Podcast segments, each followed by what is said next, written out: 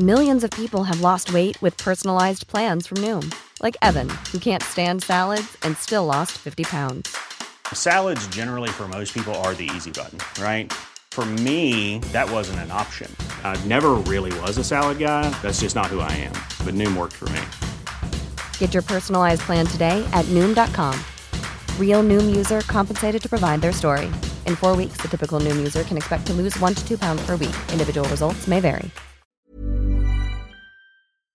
Heraldo Radio, la HCL se comparte, se ve y ahora también se escucha. Inicia las noticias de la tarde con Jesús Martín Mendoza en Heraldo Radio.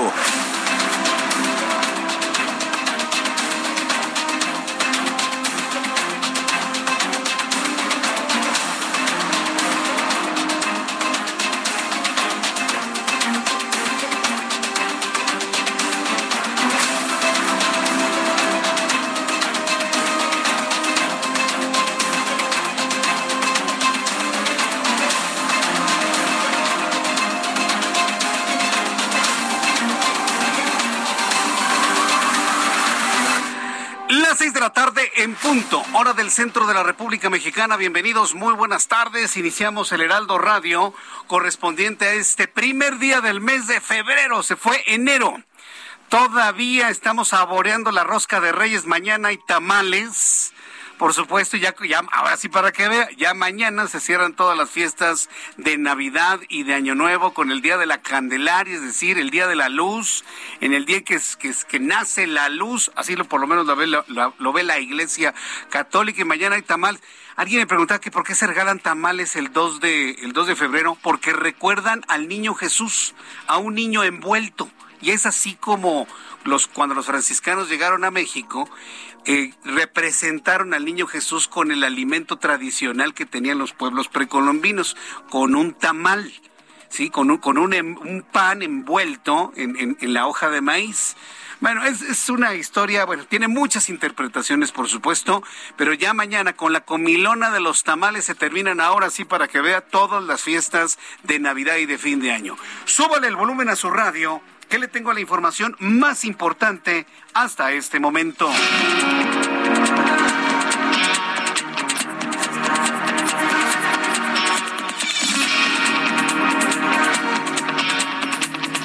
Pues la, pues la, noticia más importante del día de hoy finalmente tiene que ver con la famosa pregunta para la revocación del mandato. A ver, mienten como respiran. Y así lo digo claramente, mienten como respiran. No es ratificación de mandato, señores de Morena. Es revocación de mandato. Esa es la realidad. Sin embargo, la Suprema Corte de Justicia de la Nación determinó mantener la pregunta original para la consulta de revocación de mandato del presidente de la República. Mire, como sea, para el 4% que va a participar en esa en ese ejercicio el próximo domingo 10 de abril, pues qué importa. Finalmente ya sabemos que únicamente para lo que sirve ese ejercicio y esa consulta. Bueno, lo platicaremos un poco más adelante aquí en el Heraldo Radio. Mientras tanto, en otras noticias, el presidente de este país informó que tras el rechazo de Pedro Salmerón para ser diplomático en Panamá, se va a proponer a la senadora suplente Jesús Rodríguez. Tuvieron que decirle a Salmerón, ¿sabes qué? Renuncia a la, a la a, a, la propuesta, ¿no? Para que se vea que tú fuiste el que el que no quiso, ¿no? Y pues ni modo. El amigo de ellos dos tuvo que decir, pues sí, pues rechazo la propuesta para ser embajador en Panamá, pero ¿de qué sirve? Panamá no querían a Pedro Salmerón en su territorio, por las razones que ya todos conocemos. Le negaron el beneplácito y ahora sabe a quién están proponiendo. A Jesús a Rodríguez, a la actriz, a la cantante, a la señora que habla que el maíz y que saca luego unos elotitos ahí con, con unas sonrisas y unos cantos. Eh, eh, Jesús Rodríguez, la misma que dice que fuma marihuana y no sé qué tantas cosas, ella está haciendo propuesta por parte del gobierno para que sea la representante de México en Panamá. ¿Cómo la ven? Bueno, pues yo, yo creo que Panamá no la va a rechazar, por supuesto, porque ya una segunda vez van a decir que ya es pleito casado, ¿no? Seguramente le van a dar el beneplácito, aunque no creo que estén muy contentos allá en Panamá. En otras noticias, la Secretaría del Trabajo y Previsión Social informó que recibió 191 denuncias por irregularidades durante el proceso electoral para elegir al secretario general del sindicato petrolero. Eh, la Secretaría del Trabajo y Previsión Social va a resolver las inconformidades y va a emitir un fallo sobre la elección en no más de 10 días hábiles. En más de este resumen de noticias, le adelanto que el Banco de México dio a conocer que durante 2021 las remesas sumaron un total de 51.594 millones de dólares, alcanzando un nuevo máximo histórico. Mañana el presidente en la mañana lo va a mencionar como un gran logro de su gobierno. Pero pues lamentablemente ese argumento, usted y yo lo sabemos, permea en quienes no entienden que las remesas no son otra cosa más que el dinero que envían mexicanos que no tuvieron oportunidad en México y que se van a trabajar en los Estados Unidos y que con el trabajo en los Estados Unidos mantienen a sus familias. Si no fuera por las remesas, imagínense la cantidad de mexicanos que no tendrían ni para comer. ¿Qué haría el gobierno? Pues por eso lo celebran.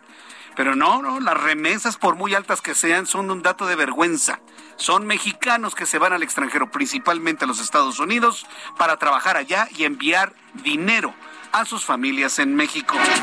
La Organización Mundial de la Salud informa este martes que se han registrado 90 millones de casos de coronavirus desde que surgió la variante Omicron hace 10 semanas, una cifra mayor que en todo el año 2020, lo que refleja el poderío y su capacidad de replicación en todo el mundo. Omicron, 90 millones de casos de Omicron. Todavía hay alguien que piense que en México nada más hay 24 casos de Omicron no, aquí no entra, ¿eh? Nada más hay 24 casos, ¿se acuerda? Hace unas semanas. Hoy no dicen ni pío. En otras noticias, el presidente de Rusia, Vladimir Putin, acusó este martes a Estados Unidos y a sus aliados en la OTAN de haber ignorado las preocupaciones fundamentales de Moscú cuando respondieron formalmente la semana pasada a las demandas rusas de seguridad en el contexto de la crisis de Ucrania. Una vez más, Vladimir Putin acusa a los Estados Unidos de estar impulsando a que la OTAN viole su compromiso de no extenderse al este. Y dice, lejos de hacerlo, se han extendido al este y no vamos a permitir que Ucrania se una a este mecanismo militar que engloba a los países europeos y de Occidente. Argumenta Vladimir Putin razones de seguridad. Lo platicaremos más adelante aquí en el Heraldo Radio. Mientras tanto, aquí en México, la Universidad Nacional Autónoma de México iniciará el proyecto Colmena, cuyo objetivo es la exploración lunar mediante los primeros satélites controlados por inteligencia artificial, con lo que México llegará a la Luna como un productor de conocimiento y no como un mero espectador, informó la Casa de Estudios. Sí, como lo oye. Al ratito le platico en la profundidad del proyecto anunciado por la Universidad Nacional Autónoma de México, esa casa de estudios que alguien por ahí pues no quiere en realidad. Este martes en las noticias de los deportes, Tom Brady anunció su retiro de la NFL tras 22 temporadas y 7 anillos del Supertazón. El mariscal de campo enfatizó en sus agradecimientos a la organización de los Bucaneros, con quienes pasó el último par de temporadas, pero ignoró a los Patriotas, con, con quien jugó por 20 años lo que habla y deja mucho en el entendimiento de los problemas que tuvo con los Patriotas. Pero en fin, 44 años, Tom Brady se retira. Qué sensación de, pues, ¿cómo llamarlo, no? de, ser un veterano a los 44 años. Lo platicaremos más adelante con Roberto San Germán, aquí en el Heraldo Radio. Ya son las 6 de la tarde con 8 minutos hora del centro de la República Mexicana. Vamos con nuestros compañeros reporteros urbanos, periodistas especializados en información de ciudad. Empiezo con Daniel Magaña. Adelante Daniel, gusto en saludarte. ¿Qué tal, Jesús Martínez? Muy buenas tardes. Te con agrado para informarte de las condiciones vehiculares en este momento en la zona del eje 3 Oriente, el tramo la avenida Francisco del Paz Troncoso. Algo de carga vehicular, sobre todo para las personas que se incorporan en este momento hacia la zona del viaducto, es en donde ubicamos los principales eh, complicaciones, los carriles laterales.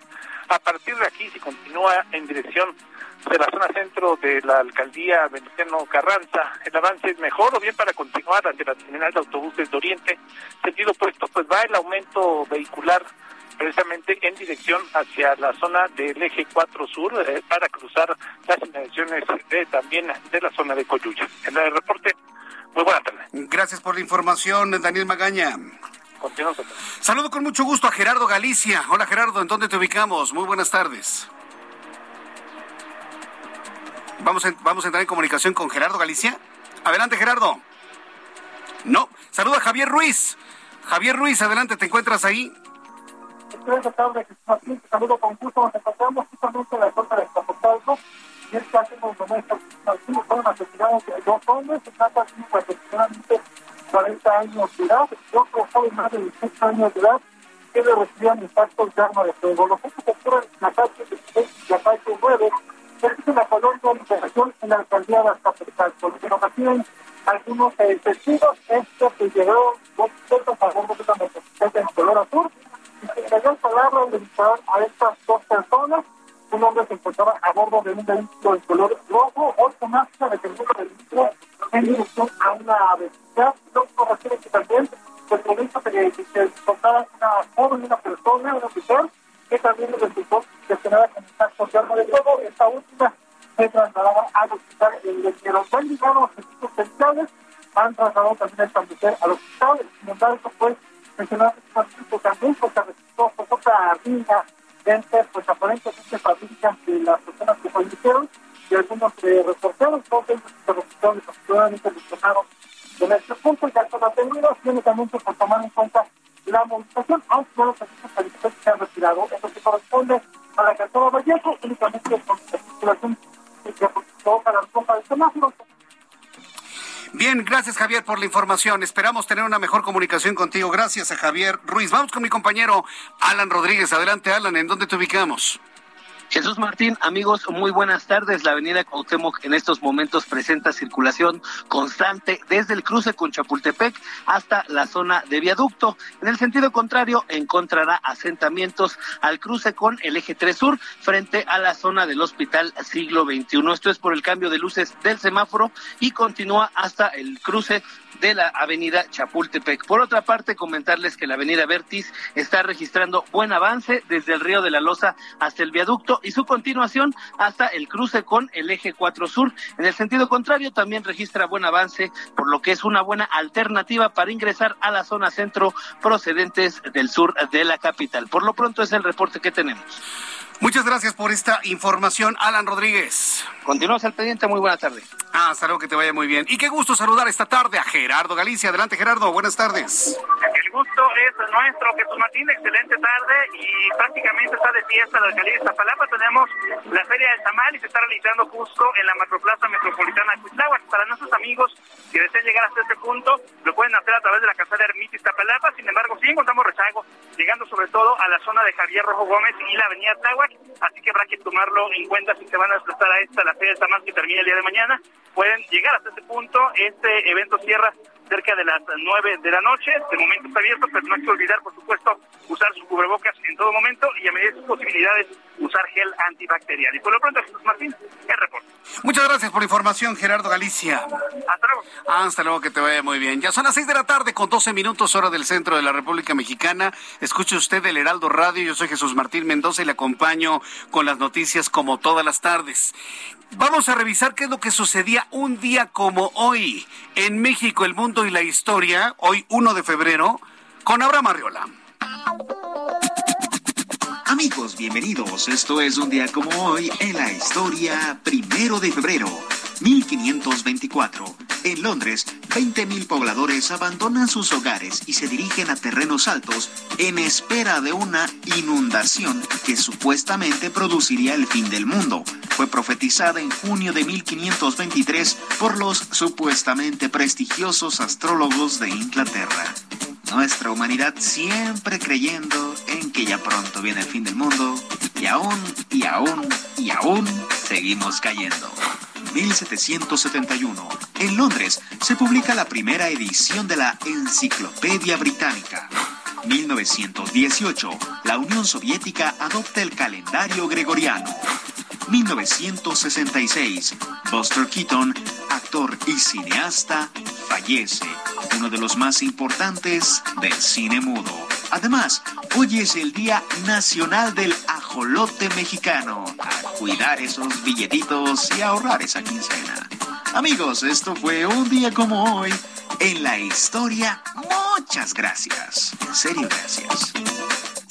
Muchas gracias, Abraham Arreola, por recordar todo lo importante en un día como hoy, 1 de febrero. Gracias por estar con nosotros y también un saludo de cumpleaños, de felicitación a quienes están celebrando su año nuevo, ¿no? Su cumpleaños. Muchas felicidades a todos los que están celebrando el día de hoy.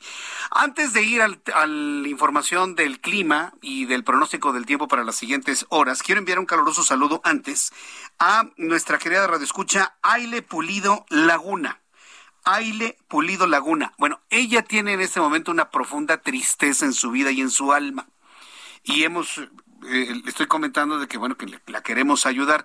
Fíjense que su perrita, que se llama Miel, se perdió ahí en la alcaldía Benito Juárez. Para las personas que nos están escuchando en el Valle de México, queremos pedirle su ayuda, su auxilio, eh, porque Aile, Aile, es su, su nombre, así se pronuncia correctamente, me dice que está buscando a su perrita de nombre Miel. Es una perrita Yorkie, cuatro años, pelaje dorado, con cola y lomo gris. Las orejas y la colita tienen, la tienen sin cortar. Dice que se extravió en la colonia moderna. Colonia, atención, colonia moderna en la alcaldía Benito Juárez. Salió, salió corriendo del lugar en donde se encontraba y la última vez que la vieron fue en la avenida Amacuzac y avenida Santiago, esto en la alcaldía Iztacalco. Esto fue el 18 de diciembre a las 7.30 de la noche. Diciembre, enero, han pasado ya varias semanas. Sin embargo, bueno, Aile Pulido no pierde la esperanza de encontrar a su compañera Miel para que nos ven a través de YouTube, en el canal Jesús Martín MX, le estoy presentando una fotografía de la perrita que está buscando a Aile.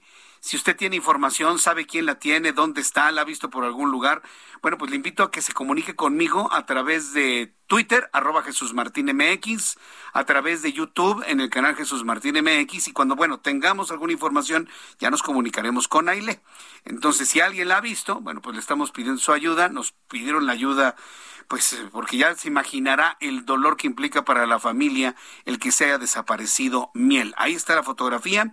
Si nos pueden ayudar y estar alertas, bueno, se los voy a agradecer infinitamente. Y deseo de todo corazón, Aile, que aparezca tu compañerita miel pronto. Yo espero que así, que así sea así suceda. Bien, vamos a revisar las condiciones meteorológicas para las próximas horas. El Servicio Meteorológico Nacional, que depende de la Comisión Nacional del Agua, nos informa sobre lo que esperamos durante las próximas horas en todo el territorio nacional. Atención amigos que nos escuchan en el norte, en el occidente, sur de la República Mexicana. Sobre todo en el norte, porque ya observamos al Frente Frío número 24 y la quinta tormenta invernal. Seguimos en invierno, parece que nos está dando una tregua el frío en el centro del país, pero no hay que confiarse. Dice el meteorológico que durante esta noche y madrugada se pronostica la posible caída de aguanieve o nieve en las zonas serranas de Baja California, Sonora y Chihuahua. A lo largo de esta noche madrugada, una vaguada polar extendida sobre el noroeste de México y en interacción con eh, la aproximación del nuevo Frente Frío número 28 en el norte del país y la corriente en chorro subtropical que dan origen a la quinta tormenta invernal de la temporada van a ocasionar un marcado descenso de temperatura, lluvias aisladas, fuertes rachas de viento en el noroeste del país, además de condiciones para la posible caída de aguanieve o nieve en la Sierra de San Pedro Mártir, prolongándose gradualmente durante la madrugada del miércoles hacia las sierras de Sonora y Chihuahua. Por su parte, una línea seca al norte del estado de Coahuila y un canal de baja presión extendido en el norte del territorio nacional provocan fuertes rachas de viento de 60 a 70 kilómetros en el Golfo de California y con posibles tolvaneras en Baja California, Sonora, Chihuahua, Durango, Coahuila. Y un sistema de alta presión en el Golfo de México propicia entrada de humedad hacia el sureste mexicano. Es decir, si la humedad llega hacia la zona sureste y luego avanza todo lo que es este frente frío, el número 28 de la temporada invernal, del cual he estado informando, y se encuentran estos dos sistemas, podríamos tener fenómenos de aguanieve o nieve en el Nevado de Toluca, en el Iztaccíhuatl, en el Popocatépetl, en el Pico de Orizaba. Así que estemos muy atentos de este fenómeno para los próximos días. Por lo pronto, este es el pronóstico del tiempo para algunas ciudades, en algunas ciudades importantes donde nos están escuchando aquí en el Heraldo Radio. Amigos en Guadalajara, 24 grados en este momento, la temperatura mínima estará en 6 y la máxima en 27. En Monterrey, mínima 11, máxima 27, en este momento 24. Qué gusto saludar a nuestros amigos en la ciudad de Oaxaca. Amigos en Oaxaca, me da mucho gusto estar nuevamente con ustedes a través de la señal del Heraldo Radio, 23 grados en este momento, mínima 9, máxima 28. En Colima, mínima 16, máxima 32, 25 en este momento. En la ciudad de Culiacán, mínima 9, máxima 27 en este momento, 25 grados. Y aquí en la capital de la República, el termómetro en estos momentos nos habla de 23 grados, una buena temperatura en la capital del país, 10 grados la mínima mañana al amanecer y la máxima alcanzará 25 grados Celsius.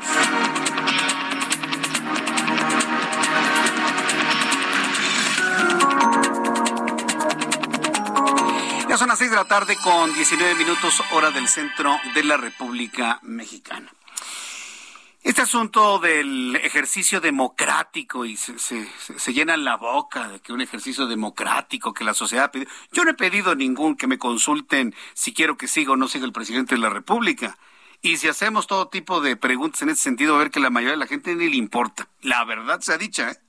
Pero bueno, hablemos del ejercicio democrático para preguntarle a las personas si consideran prudente revocarle el mandato al presidente de la República o que continúe hasta que termine su mandato. Había una iniciativa para quitar esta última parte de la pregunta o que continúe para que termine su mandato, porque de una manera fraudulenta, mentirosa, el partido político involucrado en esto está diciendo que es una ratificación de mandato mienten como respiran. No es una ratificación de mandato. La ley habla de una revocación de mandato. El ejercicio está hecho para quitar del poder al presidente en turno. Este o los que vengan en el futuro. Para eso está hecho para revocar el mandato, no para preguntar a la gente, oye, ¿lo quieres mucho y te gusta mucho cómo hace las cosas para que sigan? Tampoco, ¿no? Porque existimos personas que no nos gusta cómo hace las cosas, pero estamos de acuerdo en que termine el contrato para el cual lo elegimos. Bueno, lo eligieron, yo no, lo eligieron. A mí no me gusta, pero yo soy de la idea que debe terminar el 30 de septiembre de 2024. Entonces, en eso están atorados. En eso están atorados. La Suprema Corte de Justicia de la Nación rechazó modificar la pregunta para la consulta de revocación de mandato del presidente de la República, por lo que ésta se realizará conforme a lo establecido por el Congreso de la Unión. Pero no significa que por eso sea infalible, ¿eh? Por eso se promovió esta inconstitucionalidad. Esto debido a que el proyecto del ministro Jorge Pardo Rebolledo, que pretendía cortar la pregunta de la consulta para darle claridad, eliminando la parte de o que sigue en la presidencia de la República hasta que termine su periodo, no alcanzó la mayoría calificada de ocho votos para modificarla. Se quedó en siete. Faltó un voto para poderle quitar esta parte y que la pregunta fuera, ¿estás de acuerdo en revocar el mandato al presidente de la República? Y bueno, pues se quedará, quiere revocarle o que siga en el periodo y es en el en su periodo. Y eso va a servir para que algunos, sí, de manera pues mentirosa, sí, en un argumento propio para quienes no están debidamente informados, pues digan, ay, sí, vamos a ratificar a nuestro presidente, sí, cómo no, y, y lo demás, ¿para cuándo? ¿No? Pues ya sabe cómo es esto, ¿no? Paris Salazar, es reportero del Heraldo de México, que, que nos tiene más detalles y sobre todo reacciones de Lorenzo Córdoba, consejero presidente del INE. Adelante, París. Qué gusto saludarte. Buenas tardes. Buenas tardes, Jesús Martín, amigas, amigos del Heraldo de México. Ante la negativa de la Secretaría de Hacienda para entregar más recursos al Instituto Nacional Electoral para la organización del proceso de revocación de mandato, el consejero presidente del INE, Lorenzo Córdoba, aseguró que este ejercicio democrático se ajustará a la disponibilidad de recursos del instituto. En su mensaje durante la instalación de la Mesa de Seguridad Elecciones 2022 y proceso de revocación de mandato, Lorenzo Córdoba señaló que la dimensión de la consulta será acorde al presupuesto del INE. Vamos a escuchar cómo lo dijo Lorenzo Córdoba. El INE emitirá la convocatoria para la consulta sobre la revocación de mandato el próximo viernes 4 de febrero para que esta consulta se realice, como decía, el domingo 10 de abril en todo el territorio nacional conforme al calendario aprobado y ajustará las dimensiones del ejercicio a la disponibilidad presupuestal considerando la respuesta negativa que el día de ayer recibimos de la Secretaría de Hacienda y Crédito Público conforme a, lo, que nos mandató la Sala Superior del eh, Poder Judicial, eh, del Tribunal Electoral del Poder Judicial de la Federación. Ante el secretario de Gobernación, Lorenzo Córdoba, afirmó que toda la experiencia del INE se pondrá en la consulta de revocación de mandato, a pesar de que no se le integraron los 1.700 millones de pesos que solicitó a la Secretaría de Hacienda. Escuchamos a Lorenzo Córdoba. Para este ejercicio de democracia participativa, el INE desplegará toda la experiencia acumulada en más de 31 años de organizar procesos electorales libres y equitativos en función de los recursos disponibles para ello. Esto significa, como ya lo he dicho en otras ocasiones, que la revocación de mandato va y va con todas las certezas posibles para un ejercicio participativo tan importante como este. Este año se realizarán tres jornadas electorales. Habrá elecciones extraordinarias en marzo y abril en Puebla, Veracruz, Chiapas y Oaxaca, la revocación del mandato en abril y elecciones estatales en junio en Aguascalientes, Durango, Hidalgo, Oaxaca, Tamaulipas y Quintana Roo. Jesús Martín, esta es la información. Muchas gracias por esta información, París. Un placer, buenas tardes. Ah, hasta luego, que te vaya muy bien. Bueno, ahí está lo que dijo Lorenzo Córdoba. ¿Sabe qué, qué, eh, qué, cualidad tiene Lorenzo Córdoba, consejero presidente? Le mando un saludo. Es demasiado transparente, es demasiado transparente. Se le escucha cuando está que se lo lleva el tren y no precisamente el tren Maya. ¿eh? Voy a los anuncios y regreso enseguida con más información que tiene que ver con el Instituto Nacional Electoral. Regresaré con números de COVID, mucho más aquí en el Heraldo Radio. Regresamos. Escuchas a Jesús Martín Mendoza con las noticias de la tarde por Heraldo Radio, una estación de Heraldo Media Group. Heraldo Radio, la HCL se comparte, se ve y ahora también se escucha.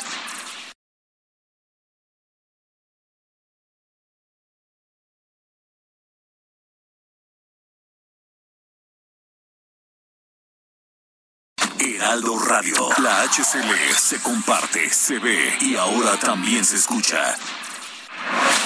Escucha las noticias de la tarde con Jesús Martín Mendoza. Regresamos.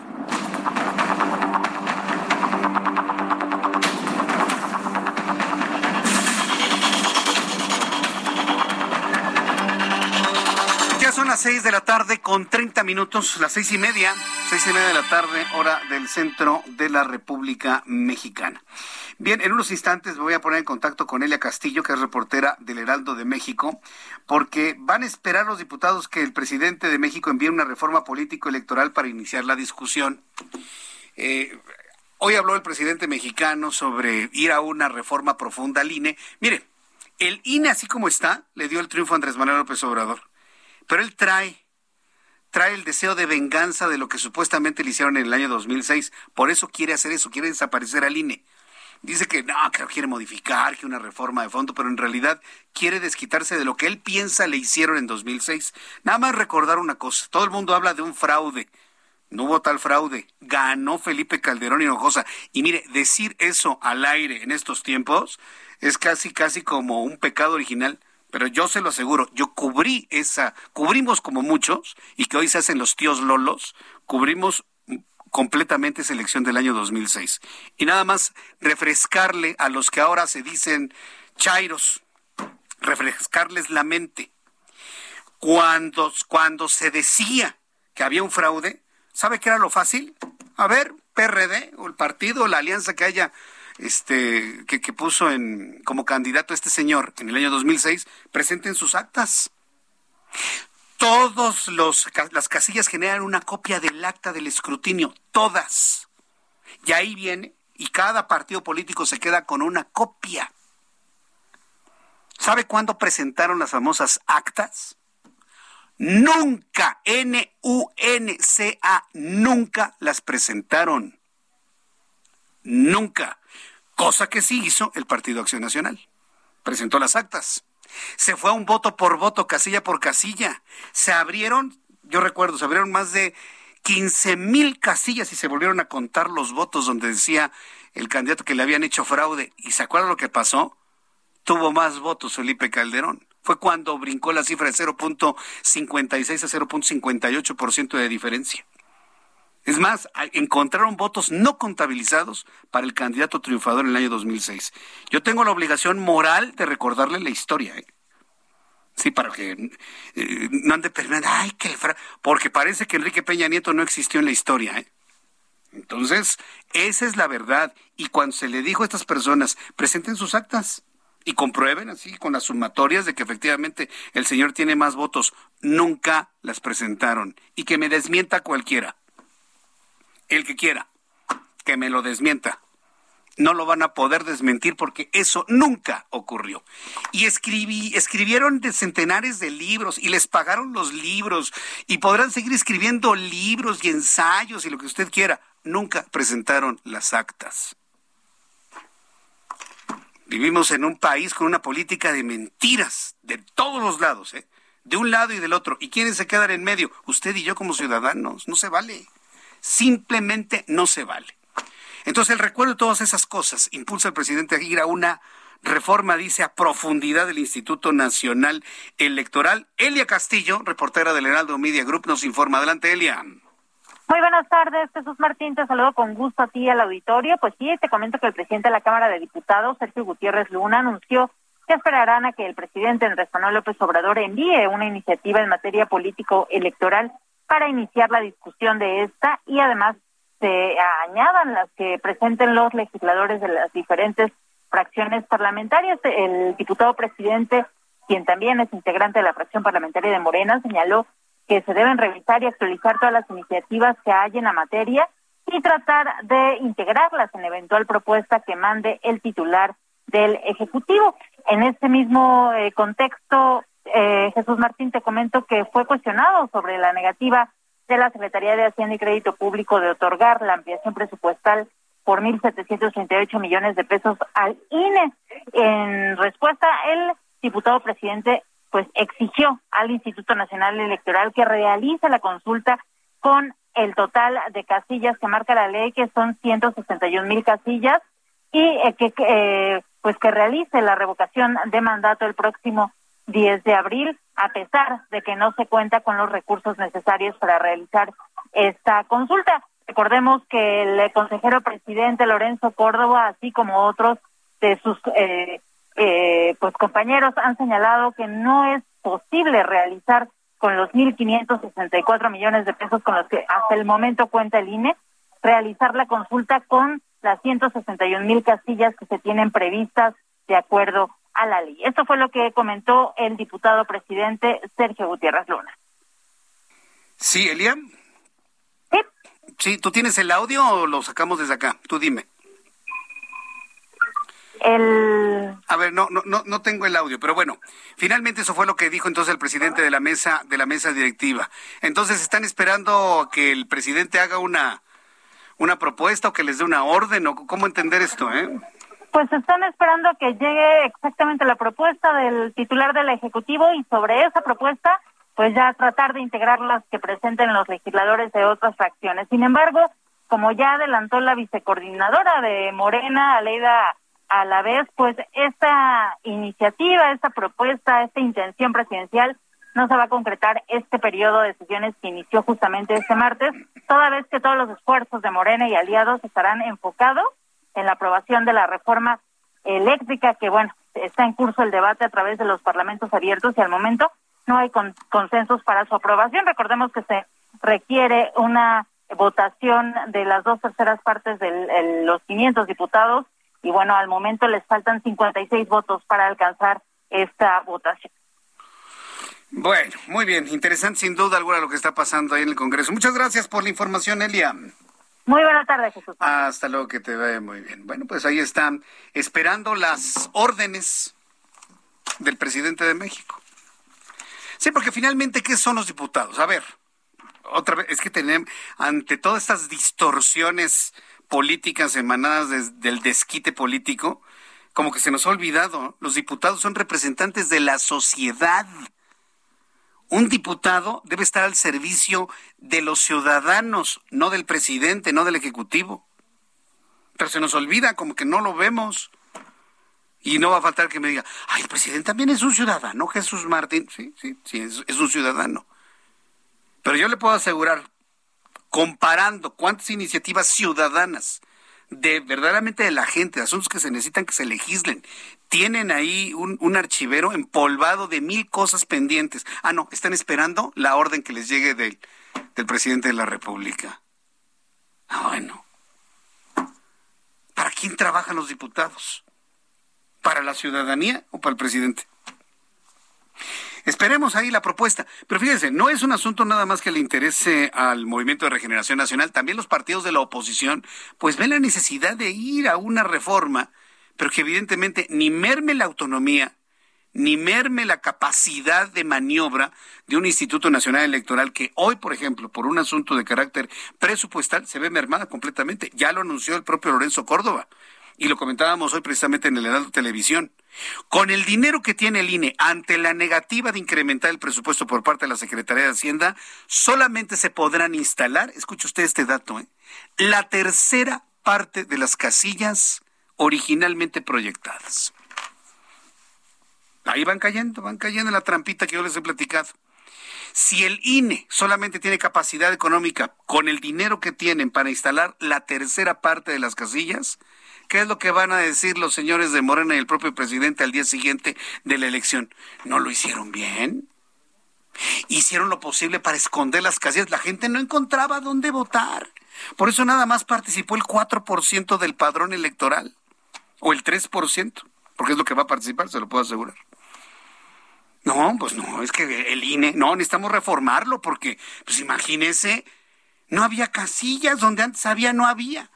Y como la gente menos informada no va a escuchar, si usted no me ayuda, con algunas personas que no les gustan las noticias porque no sé qué, ¿sí? entonces van a quedar con la idea de que el INE no puso a propósito las casillas, cuando es una imposibilidad económica, financiera. No, no, no, le estoy viendo el futuro, no tengo ninguna bolita de cristal, ni mucho menos. Pero eso va a pasar lunes 11 de abril, se lo aseguro. Esos señalamientos cuando se vea la poquísima asistencia de personas a ese ejercicio del próximo domingo 10 de abril. Eh, usted lo va a ver. Estas historias ya me las conozco. Estas historias ya me las conozco al derecho y al revés. Y debería usted no olvidarlas, ¿eh? Porque prácticamente se están repitiendo muchos asuntos que ya vivimos en los primeros cinco años del siglo XXI. Hay que recordarlo, efectivamente. Bueno, el reloj marca las seis de la tarde con 40 minutos, hora del centro de la República Mexicana. Finalmente, Panamá, ya se supo que Panamá le habría negado el beneplácito a Pedro Salmerón. Adiós, Pedro Salmerón. Y no es que el gobierno lo haya quitado, el gobierno le pide a Salmerón, oye, declina la invitación que te hice, ¿no? Y ahí tienen al señor Salmerón declinando la invitación para ser embajador en Panamá. Lo que nos platicó Marta Bárcena, finalmente así sucedió en ese mecanismo aunque se ve que al hombre no le gustó absolutamente nada la idea. Por lo pronto, el presidente de México, Andrés Manuel López Obrador, está haciendo la siguiente propuesta para embajadora de México en Panamá y se trata de Jesús Rodríguez. El presidente mexicano solicitó el nombramiento de la senadora suplente Jesús Rodríguez como embajadora de México. Ella es la que nos va a representar ante los panameños. Tras afirmar que la Cancillería de Panamá solicitó a México no enviar la solicitud de beneplácito para Pedro Salmerón por las acusaciones que obran sobre él de abusos, hostigamientos sexuales, que todavía tiene que enfrentar el señor Salmerón. El presidente dijo que la decisión de Panamá, basada en los argumentos de las acusaciones de alumnas del ITAM, fue una actuación como la de una santa inquisición. Eso es lo que dice el presidente, ¿no? No que no intervención, presidente. Eso es intervenir en una decisión completamente soberana de un país, ¿eh? Si Panamá como país soberano, grandes amigos de México, decide no recibir a una persona, es su decisión soberana, ¿eh? Pero acusarlos de que aplicar una inquisición, eso es intervencionismo, ¿eh? Pero bueno. A veces interviene, a veces no. Bueno, lo calificó como una santa inquisición, por lo que recomendó con todo respeto, ya lo dijo con todo respeto, a la canciller panameñica Era Montes que leyera sobre cómo las personas se convierten en inquisidores. Esta fue la recomendación que le hizo el presidente a la joven canciller panameña, que fue la que en esa conferencia de prensa, a preguntas de los reporteros, ya informamos a la Cancillería cuál es la decisión del gobierno de Panamá. Pero no lo van a recibir, ya la Cancillería está en conocimiento de nuestra posición. Así firme la mujer, fuerte activista en favor de los derechos de las mujeres. Y así le contestó el presidente de la República hoy en la mañana. Fuese la Santa Inquisición, la ministra o canciller de Panamá se inconformó que porque este estaban en desacuerdo en el ITAM y que nos pedía que no enviáramos la solicitud de beneplácito. Eh, ya les informo que este, vamos a proponer eh, como embajadora para Panamá a la senadora suplente Jesusa Rodríguez. Como si las mujeres del ITAM valieran menos. Olvídense, presidente, si son del ITAM, pudieron haber sido del ITAM, de la UAM, de la UNAM, de la Universidad de la Ciudad de México. Eso no importa. ¿Por qué el estigma? ¿Por qué el estigma a los estudiantes de universidades privadas muy exitosas, por cierto, muy reconocidas a nivel internacional? Eso que hizo el presidente es hacerle un estigma a las mujeres del ITAM. ¿Qué tiene que ser del ITAM? Eso poco importa. Son mujeres agraviadas de donde hayan sido.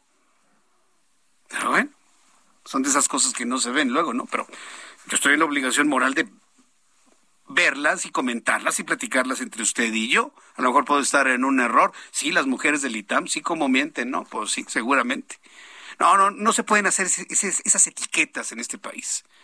No se pueden hacer esas etiquetas. Además, un saludo a nuestros amigos del ITAM. Nos escuchan mucho, ¿eh? Por cierto, estudiantes, eh, planta magisterial del ITAM. Desde aquí les enviamos un enorme abrazo. Y las universidades privadas que nos escuchan, de la Universidad Panamericana, un gran saludo para la, UP, para la Universidad Panamericana, para la Universidad Latinoamericana, la Universidad Intercontinental, que es mi alma mater, junto con la Universidad Nacional Autónoma de México.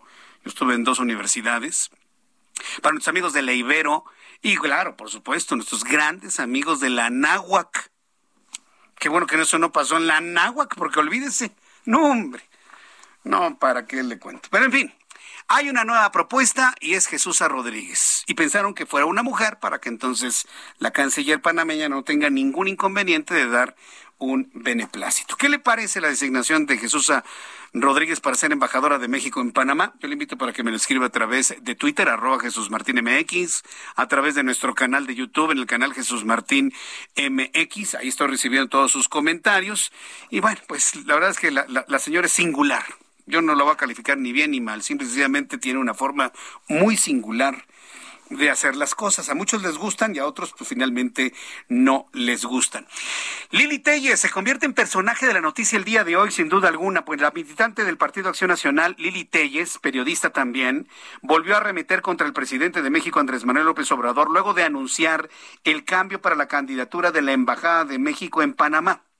Ante ello, y tras reprobar la inconformidad de la canciller Moines a la designación López Obrador, como ya le informé, habría anunciado que su nueva propuesta es Jesús Rodríguez. A través de su cuenta de Twitter, Lili Telles calificó el nuevo nombramiento como una falta de respeto hacia el pueblo de Panamá.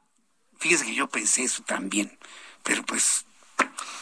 Y preguntó, ¿qué le debe Panamá a usted, señor presidente? Primero los insulta con Salmerón y ahora con Jesús. ¿ah? Los panameños merecen respeto, no los menosprecie escribió Lili Telles en su cuenta de Twitter, porque considera Lili Telles que nombrar a Jesús Rodríguez como propuesta de México para embajadora, pues es, una falta de respeto. Yo imagino que por la forma muy peculiar de expresarse Jesús Rodríguez. yo pienso que Panamá, en una muestra de, madurez, de, un pueblo grande y de un buen gobierno que encabeza Laurentino Cortizo, un saludo para el presidente de Panamá, pues van a, dar el beneplácito, la van a aceptar y ya. Hasta ahí quedará todo el asunto. No tengo la menor duda que lo van a hacer. No se van a enfrascar en una escalada provocada desde México. Eso sí se lo puedo asegurar.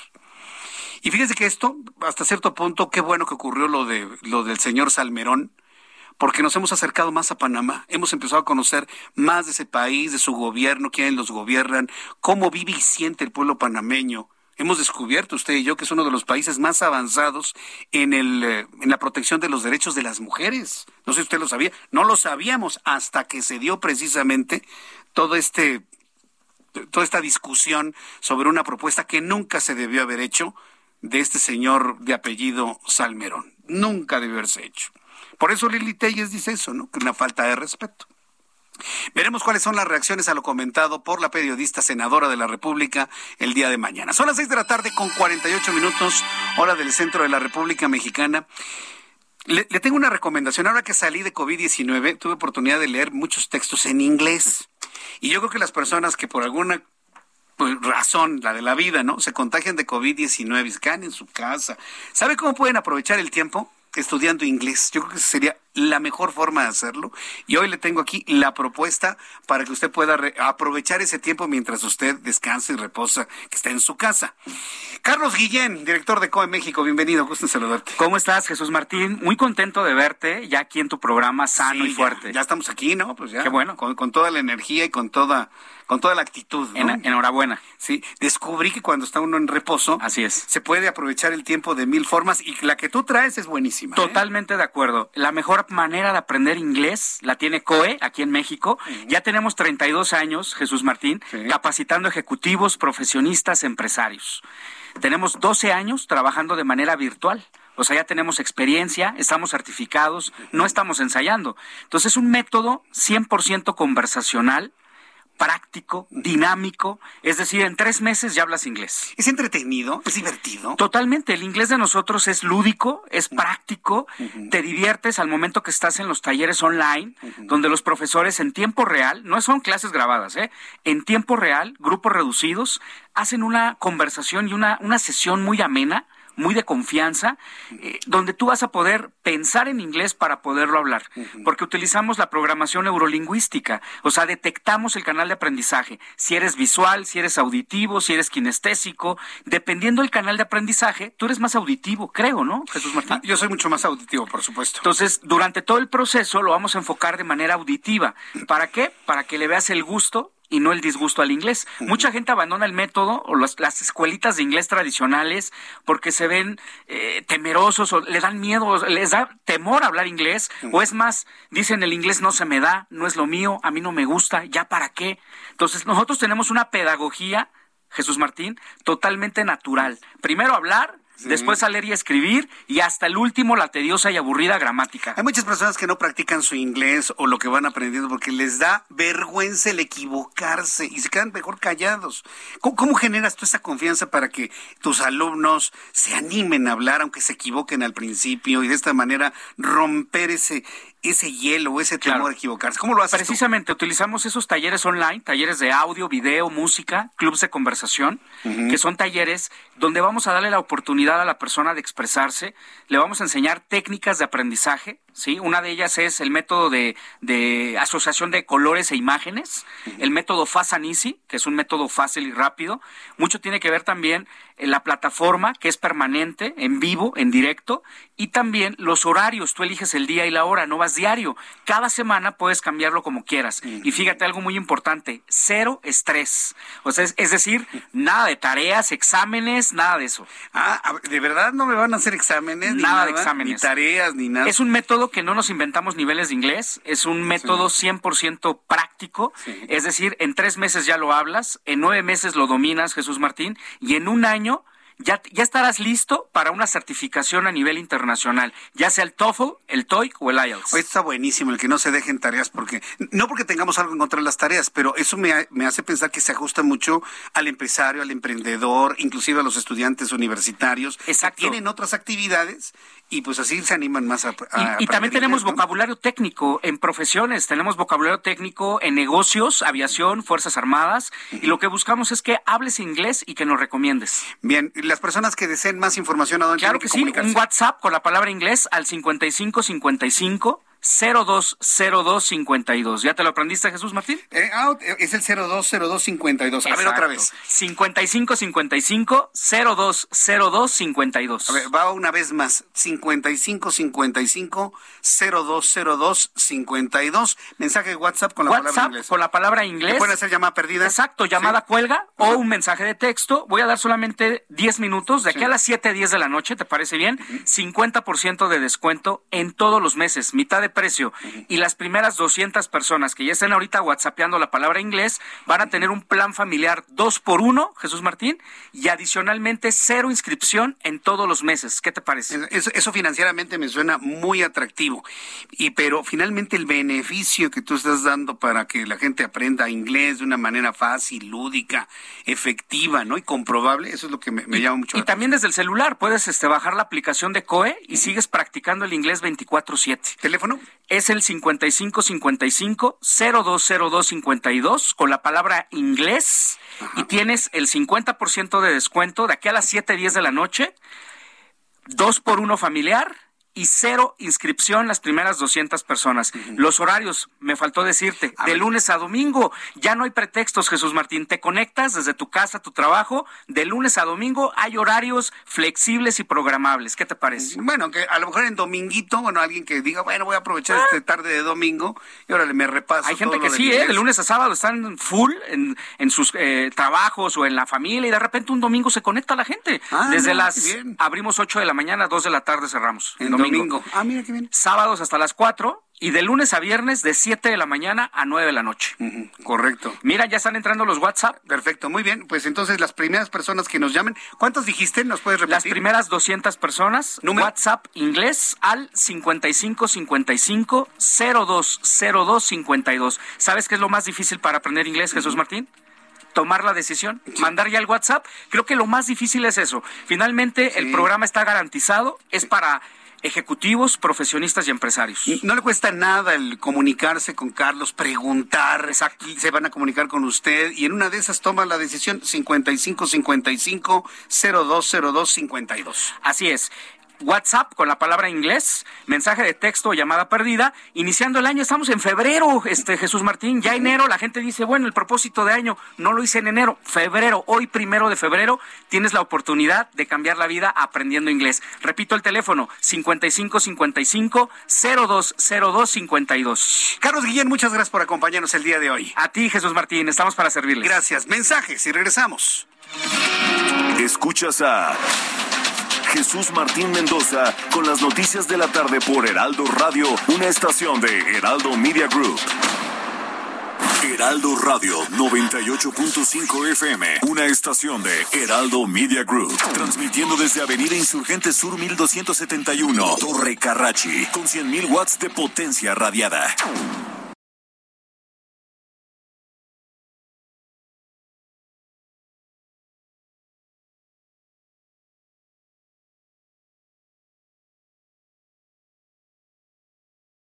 Heraldo Radio. La HCL se comparte, se ve y ahora también se escucha.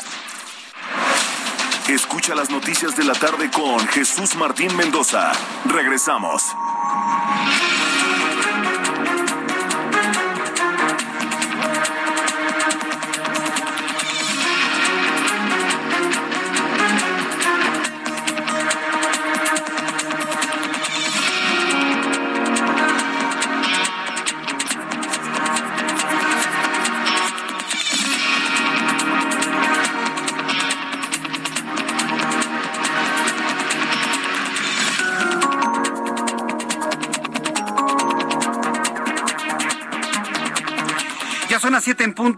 Del centro de la República Mexicana. Le presento un resumen con las noticias más importantes en el Heraldo Radio.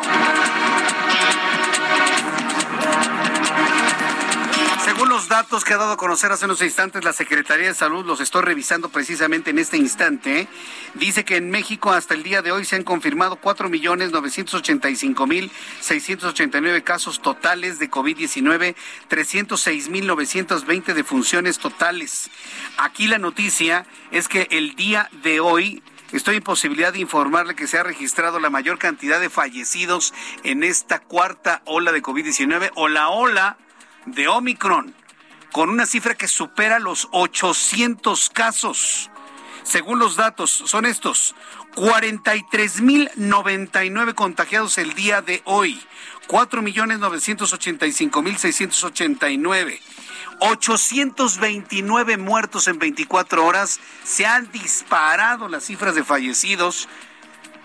Pero ¿por qué pasa esto? Porque mientras tengamos cierto sector que le dice a la población, no te preocupes, es una gripita, no te preocupes, no pasa nada, no te preocupes, no hay hospitalizaciones. No te preocupes, prácticamente nadie se muere de Omicron. Mientras sigan ese tipo de mensajes de manera irresponsable, la gente hace sus actividades normales, se contagian y aquí tenemos los resultados. 829 muertos en las últimas 24 horas, según los datos de la Secretaría de Salud. ¿eh? Y eso con todas las reservas que implican la, la fuente que le estoy comentando. Entonces, esa es la información que se ha dado a conocer el día de hoy. La tendré con detalle un poco más adelante aquí en el Heraldo Radio. En más de este resumen de noticias. Le informo que Alejandra Frausto, secretaria de Cultura, ha dado positivo COVID-19, por lo que se indicó que se mantendrá en confinamiento en Tlaxcala. La funcionaria aseguró a través de Twitter que se encuentra estable, con síntomas ligeros, reconoce que tiene síntomas, los califica de ligeros y con plena confianza en las vacunas. Los paseadores de perros tendrán que registrarse ante la Agencia de Atención Animal que depende de la Secretaría del Medio Ambiente. Vaya, una buena. Y mire, las personas tienen a sus perritos, tienen a sus peludos, tienen a sus lomitos, como quiera decirles. Se contratan a uno de estos paseaperros y ¿saben lo que hacen estos tipos? Los pasean y dejan los excrementos del perro en, en las calles, ¿no? O peor aún, las guardan en la bolsita y las dejan colgadas en los árboles, las dejan colgadas en diversos puntos donde pueden o las dejan tiradas, aventadas. ¿no? Bueno, pues ya va a haber un control los paseadores de perros tendrán que registrarse ante la Agencia de Atención Animal que depende de la Secretaría del Medio Ambiente con la intención de controlar su trabajo que realizan, así como brindar seguridad a los propietarios de los animales. Asimismo, se establece que los paseadores de perros deberán traer de manera obligatoria los perros con correa y, de ser necesario, con bozal, excepto en espacios destinados para la recreación de los mismos. Es decir, en los espacios que están destinados para el paseo de los canes, ahí no necesitan bozal. Pero en un parque donde hay niños, ahí sí se requiere ciertas medidas de protección. ¿Qué opina usted de esta medida que está anunciando la Agencia de Atención Animal de la Secretaría del Medio Ambiente. Yo le invito para que me dé sus comentarios aquí en el Heraldo Radio. La farmacéutica Pfizer comunicó que tiene lista la vacuna contra COVID-19 para menores de 5 años, por lo que de la mano de BioNTech presentó solicitud para que la FDA evalúe el biológico y posteriormente autorice el uso de emergencia de esta nueva vacuna para niños que contiene el 30% del ingrediente activo. Pfizer informó que la vacuna genera una respuesta inmunitaria eficiente contra el coronavirus al aplicarse dos dosis en los niños de 5 hasta 11 años. Al menos 18 muertos, 16 desaparecidos y decenas de heridos causó el deslave que arrasó el lunes una cancha deportiva en Quito, Ecuador, causado por las intensas lluvias, las más intensas que ha soportado la capital ecuatoriana en dos décadas. Nadie recuerda una destrucción de tal magnitud de esa ciudad de 2.7 millones de habitantes. La Organización Mundial de la Salud advirtió que los desechos generados por la pandemia de COVID-19 como cubrebocas y las pruebas para detección del virus son una amenaza para el medio ambiente. Se tiene registro de que la basura de estos insumos es aproximadamente de 87 mil toneladas, por lo que se debe gestionar de manera responsable los residuos para no causar un impacto negativo en el medio ambiente. ¿Quién lo hubiese dicho? ¿Tiene usted un cubrebocas en su mano? ¿Cuánto pesa un cubrebocas? ¿Qué, qué le gusta? ¿Un gramo? Un cubrebocas pesa alrededor de uno, a lo mucho dos gramos. No pesa más. Imagínense cuántos cubrebocas se han desechado junto con las pruebas para detectar COVID-19, que ya la cantidad de basura arroja el dato de 87 mil toneladas de basura, de cubrebocas y de pruebas y demás un problema que se nos asoma hacia el futuro. ¿eh? ¿Quién lo hubiese dicho que ahora estemos inundados de cubrebocas? El gobierno italiano anunció nuevas medidas restrictivas para las personas que no se vacunan contra COVID-19. Entre ellas está el presentar el certificado con dosis de refuerzo para tener acceso a los centros de trabajo y multas. Es decir, no nada más una o dos vacunas tener las dos vacunas y la tercera de refuerzo como condición para entrar a trabajar. Multas a los mayores de 50 años que se rehúsen a aplicarse la vacuna. Quien sea sorprendido en sus empleos sin el certificado de vacunación serán acreedores a una sanción equivalente a 1.500 euros, el equivalente a 34.740 pesos mexicanos aproximadamente. No se preocupe. Eso es en Italia. Y ya que hablamos de países, eh, de países que están tomando medidas contra el coronavirus, hoy se convierte en noticia Dinamarca. Mientras Italia está pidiendo un certificado de vacunación con tres vacunas y multas de 1.500 euros, Dinamarca ha anunciado que termina el periodo de pandemia en Dinamarca. Han suspendido ya todo tipo de restricciones, así que en Dinamarca ya no se va a usar cubrebocas, ya no se van a, dar porcentajes en aforos, habrá conciertos, restaurantes, cines completamente abiertos. Dinamarca ha sucumbido a Omicron y ha decidido, pues en lugar de estar luchando, mejor que todo el mundo se contagie. Esa ha sido decisión en Dinamarca. Estas son las noticias en resumen. Le invito para que siga con nosotros. Le saluda Jesús Martín Mendoza. Ya son las siete con ocho, las siete con ocho, hora del centro de la República Mexicana. Eh, estoy hablando de Dinamarca, ¿eh? Pero del país verdadero, Dinamarca, ya, Dinamarca. No se vaya a creer que estoy hablando del otro Dinamarca. Ya sabe cuál, ¿no? La Dinamarca, región 4. No, ese no, es, esa Dinamarca no. Aquí todavía es obligatorio el cubrebocas a donde usted vaya. En Dinamarca han tomado esa decisión por diversos factores que tienen que ver con la alimentación, con la cantidad de personas que son, en fin, son muchos factores que no se repiten evidentemente en otra parte del mundo. Vamos con nuestros compañeros reporteros urbanos, periodistas especializados en información de ciudad. Daniel Magaña, gusto en saludarte. ¿En dónde te ubicamos? ¿Qué tal, Jesús Martín? Ahora pues tenemos información de la zona de la Avenida Miguel Ángel de Quevedo. Para las personas que se incorporan de la zona de la Avenida Universidad, pues va en aumento esta actividad vial en dirección hacia la zona División del Norte. Aquí pues sí tardará dos o tres cambios en la luz de este semáforo para poder eh, cruzar y continuar hacia la zona pues de la calzada tasqueña, bien incorporarse hacia la avenida División del Norte. Poco adelante, pues hay que tener cuidado con la, las personas que cruzan el arroyo vehicular. Hay un puente vial vehicular, pero eh, pues eh, algunas personas también cruzan el arroyo eh, vehicular para ingresar hacia la estación del metro Tasqueña, así que hay que tener cuidado en esta zona, sobre todo al descender de este puente a partir de la zona de Miramontes, el avance mejora en, en dirección hacia la zona del eje 3 Oriente o también para las personas que continúan para ingresar hacia la avenida Tláhuac. El reporte, muy buenas noches. Gracias por la información, Daniel Magaña. Continuamos atentos. Continuamos atentos. Gerardo Galicia, me da gusto saludarte. ¿En dónde te ubicas?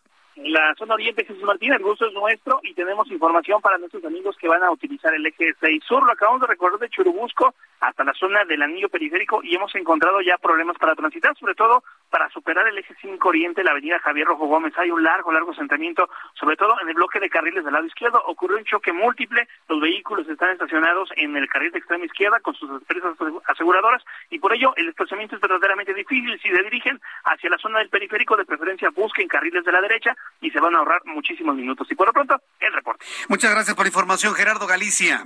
Hasta luego. Hasta luego, que te vaya muy bien. Javier Ruiz, en otro punto del Valle de México. Adelante, Javier. Gracias, Jesús Martín. Y continúo recorriendo la zona norte de la Ciudad de México. En específico, hace unos momentos lo hicimos a través del eje 5 norte de la avenida Montevideo, donde vamos a encontrar pues ya rezagos, Jesús Martín, al menos para quien deja atrás la calle de Río Bamba y para quien desea cruzar la avenida Instituto Politécnico Nacional o bien para continuar hacia la calzada Vallejo. El eje central en su tramo 100 metros, también ya con asentamientos, una vez que se deja atrás la zona del eje 3 norte, la zona del circuito interior, y para quien desea llegar a la central de autobuses del norte o bien para continuar a Otón de Mendizábal y finalmente el circuito interior sigue con problemas viales desde la zona del eje 2 norte y para llegar a la glorieta de la raza. De momento, Jesús Martín, el reporte que tenemos. Muchas gracias por la información, Javier. Estamos atentos, buenas noches. Alan Rodríguez, ¿en dónde te ubicamos? Muy buenas tardes, noches ya. Jesús Martín, amigos, muy buenas noches. En estos momentos tenemos el reporte de vialidad desde la avenida Lorenzo Boturini, la cual presenta asentamientos a partir del cruce con el eje 3 Oriente, Francisco del Paso y Troncoso hasta la zona de San Antonio Abad. Sin embargo, superando este punto, la, circul la circulación mejora hasta la zona del eje central Lázaro Cárdenas. Por otra parte, esta vialidad del eje central presenta buen avance desde el cruce con el eje 4 Sur hasta el desnivel de Garibaldi. Únicamente le recomendamos extremar sus precauciones al cruce con Juárez, esto por el cruce de peatones. Por lo pronto, el reporte que tenemos. Muchas gracias por la información, Alan. Continuamos al pendiente. Buenas Continuamos al pendiente. Buenas noches. Son las siete con once, las siete con once hora del centro de la República Mexicana. Eh, Fíjese ahora que estamos hablando de la vacunación, que hemos estado hablando de la vacunación.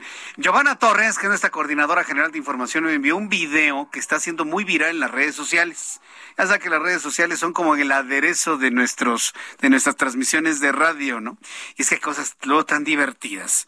Pero a ver, ¿usted qué piensa de ello? Esto sucede en algún lugar de Brasil y en todo lo que es Sudamérica. Bueno, ha generado las risas el siguiente video lo estamos viendo. Se lo describo para las personas que no están viendo a través de YouTube, pero se lo describo. Se ve un pasillo de hospital y en el fondo, en una de las sillas, de esas sillitas que hay de espera en los hospitales, está un señor ya grande, maduro, sí, delgado, con una playera de color naranja y una gorra color verde.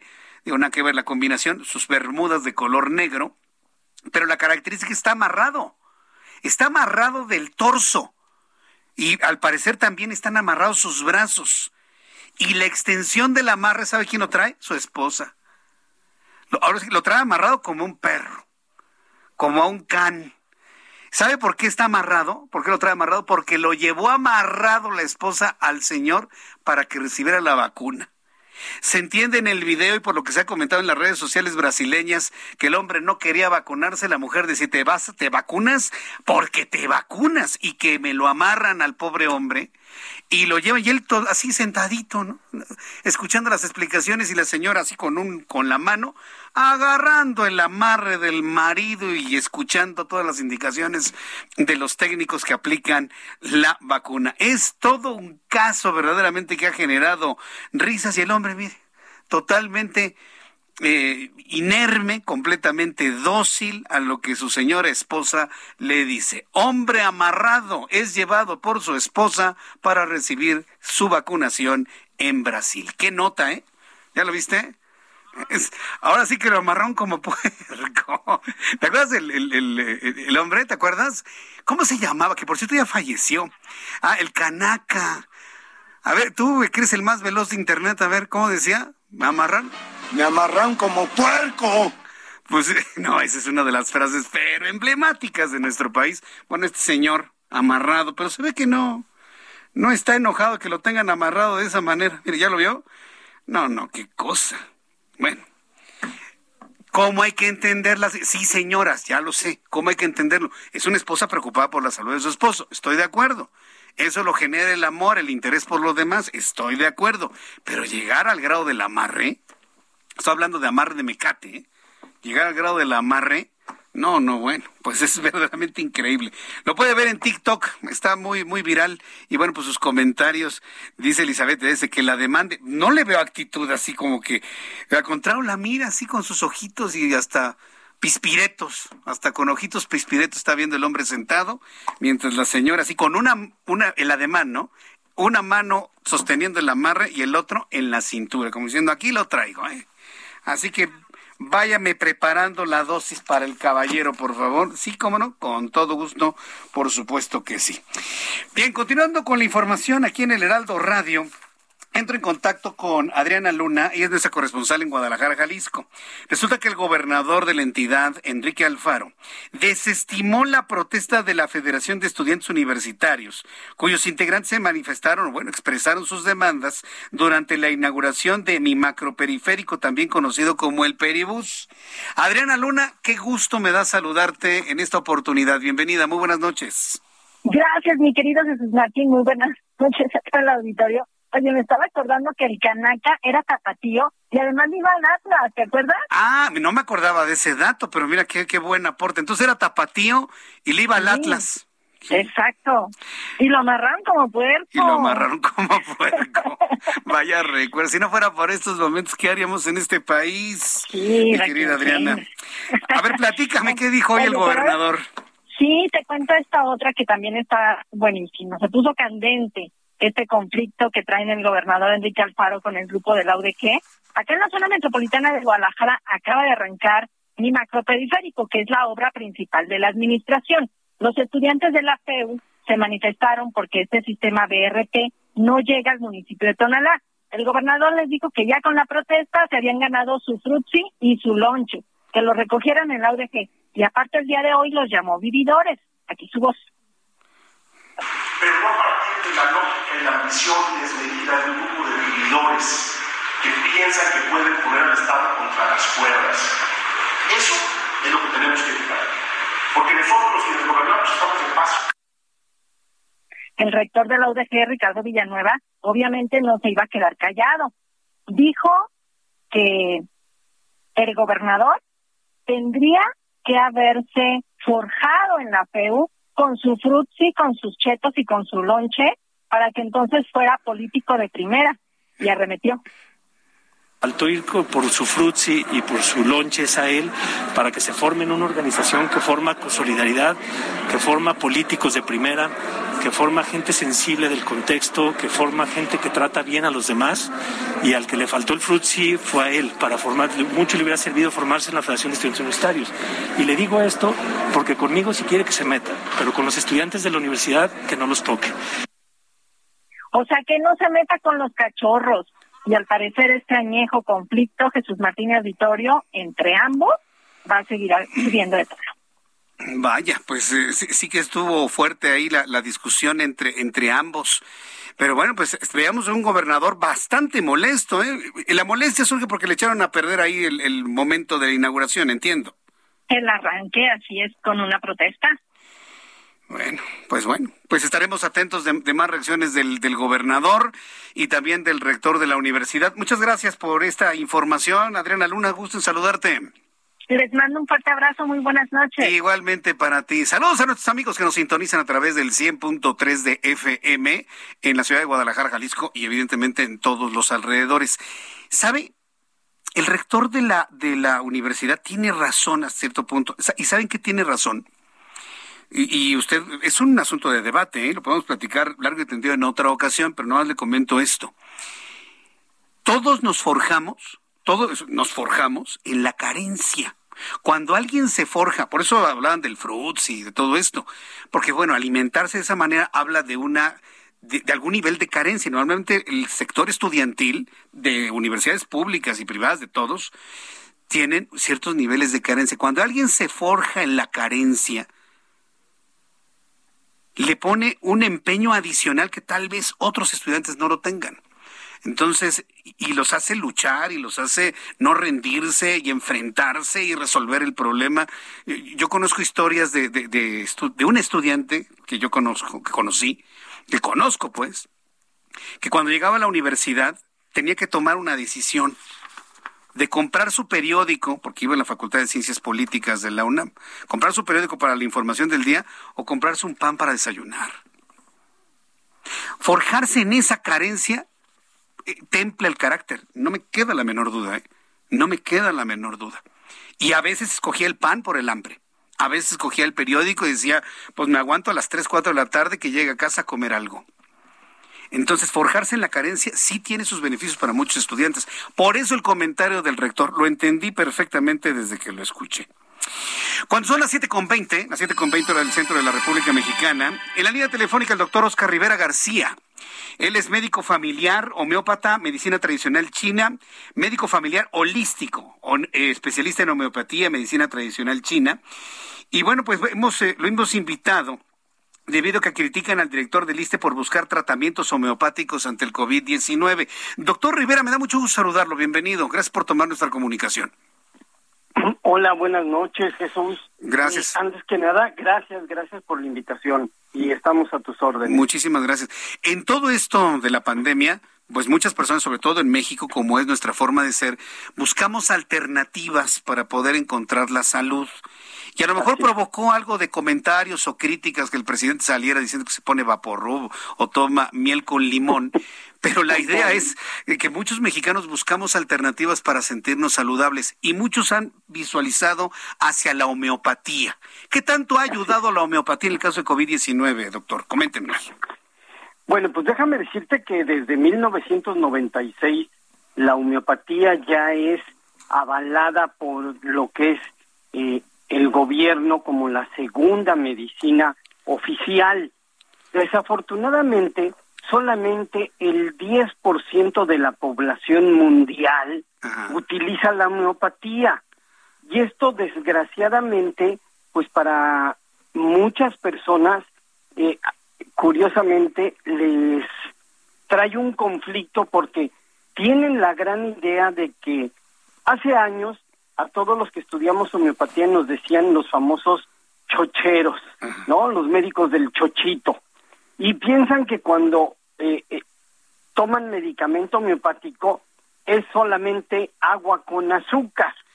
Pero déjame decirte que la homeopatía está basada precisamente en una exponencialidad del medicamento.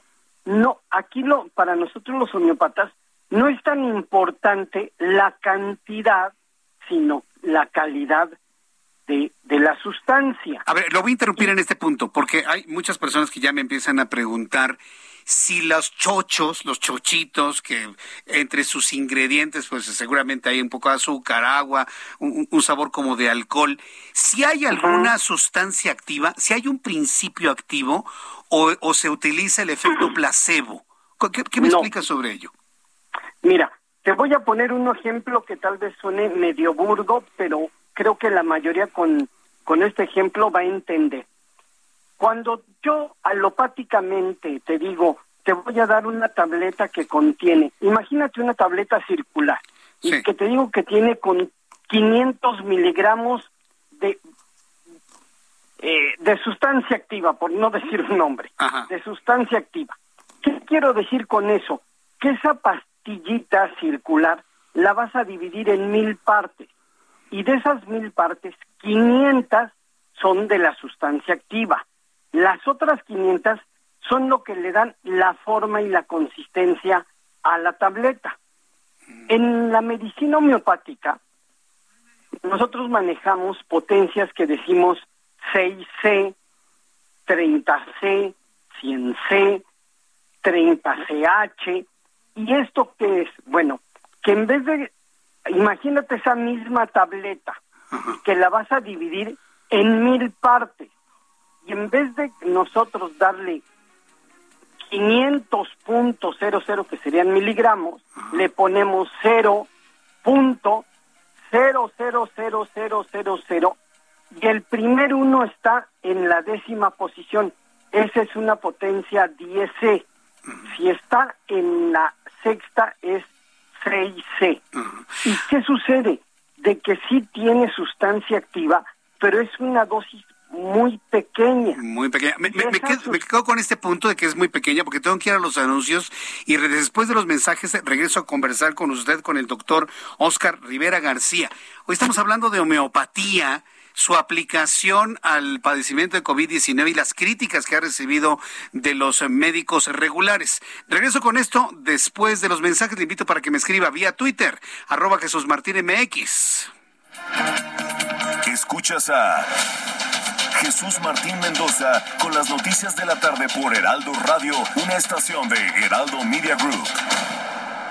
Heraldo Radio, la HCL se comparte, se ve y ahora también se escucha.